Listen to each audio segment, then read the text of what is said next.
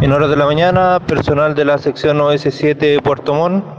con sus dos ejemplares caninos Dubai y Farwa,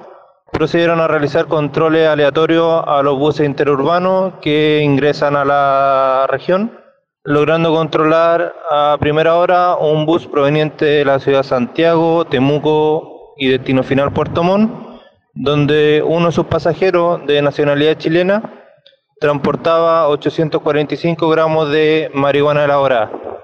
Imputado que el día de hoy va a ser formalizado por el delito de tráfico ilícito de droga en el juzgado de garantía de